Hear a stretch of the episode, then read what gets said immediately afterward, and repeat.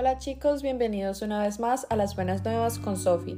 El día de hoy hablaremos sobre Génesis 33 titulado como Jacob y Esaú se encuentran y dice, Cuando Jacob vio a lo lejos que Esaú se acercaba con 400 hombres, repartió a los niños entre Lía, Raquel y las dos esclavas. Al frente de todos puso a las esclavas y a sus hijos. Detrás de ellos puso a Lía y a sus hijos, y hasta atrás puso a Raquel y a José. Luego se adelantó y mientras iba acercándose a su hermano, se inclinó hasta el suelo siete veces en señal de respeto.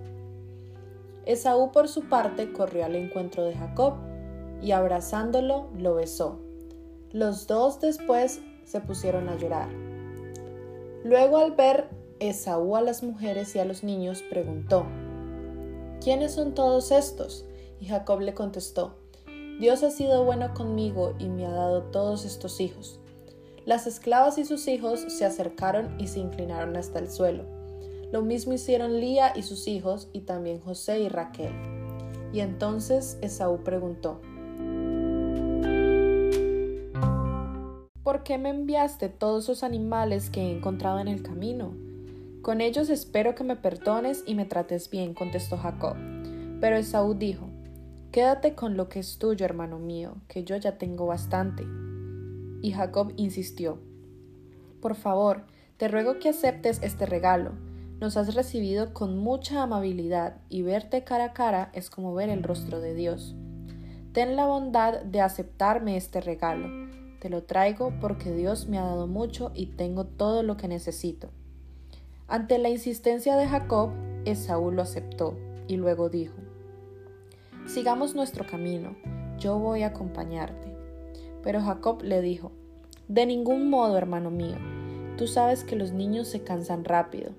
Además, debo tener cuidado con las ovejas y las vacas que están criando. Si las hago caminar un día más, todas ellas se morirán. Es mejor que te adelantes y me dejes ir despacio al paso de los niños y de mis animales hasta que te alcance en Edom.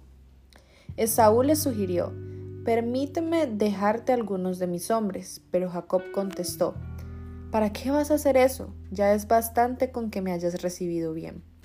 Entonces Esaú regresó a Edom ese mismo día.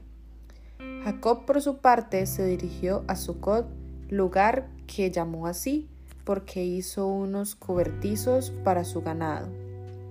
Allí también construyó su casa. Cuando Jacob regresó de Panaram, llegó sano y salvo al pueblo de un hombre llamado Siquem, que era hijo de Hamor.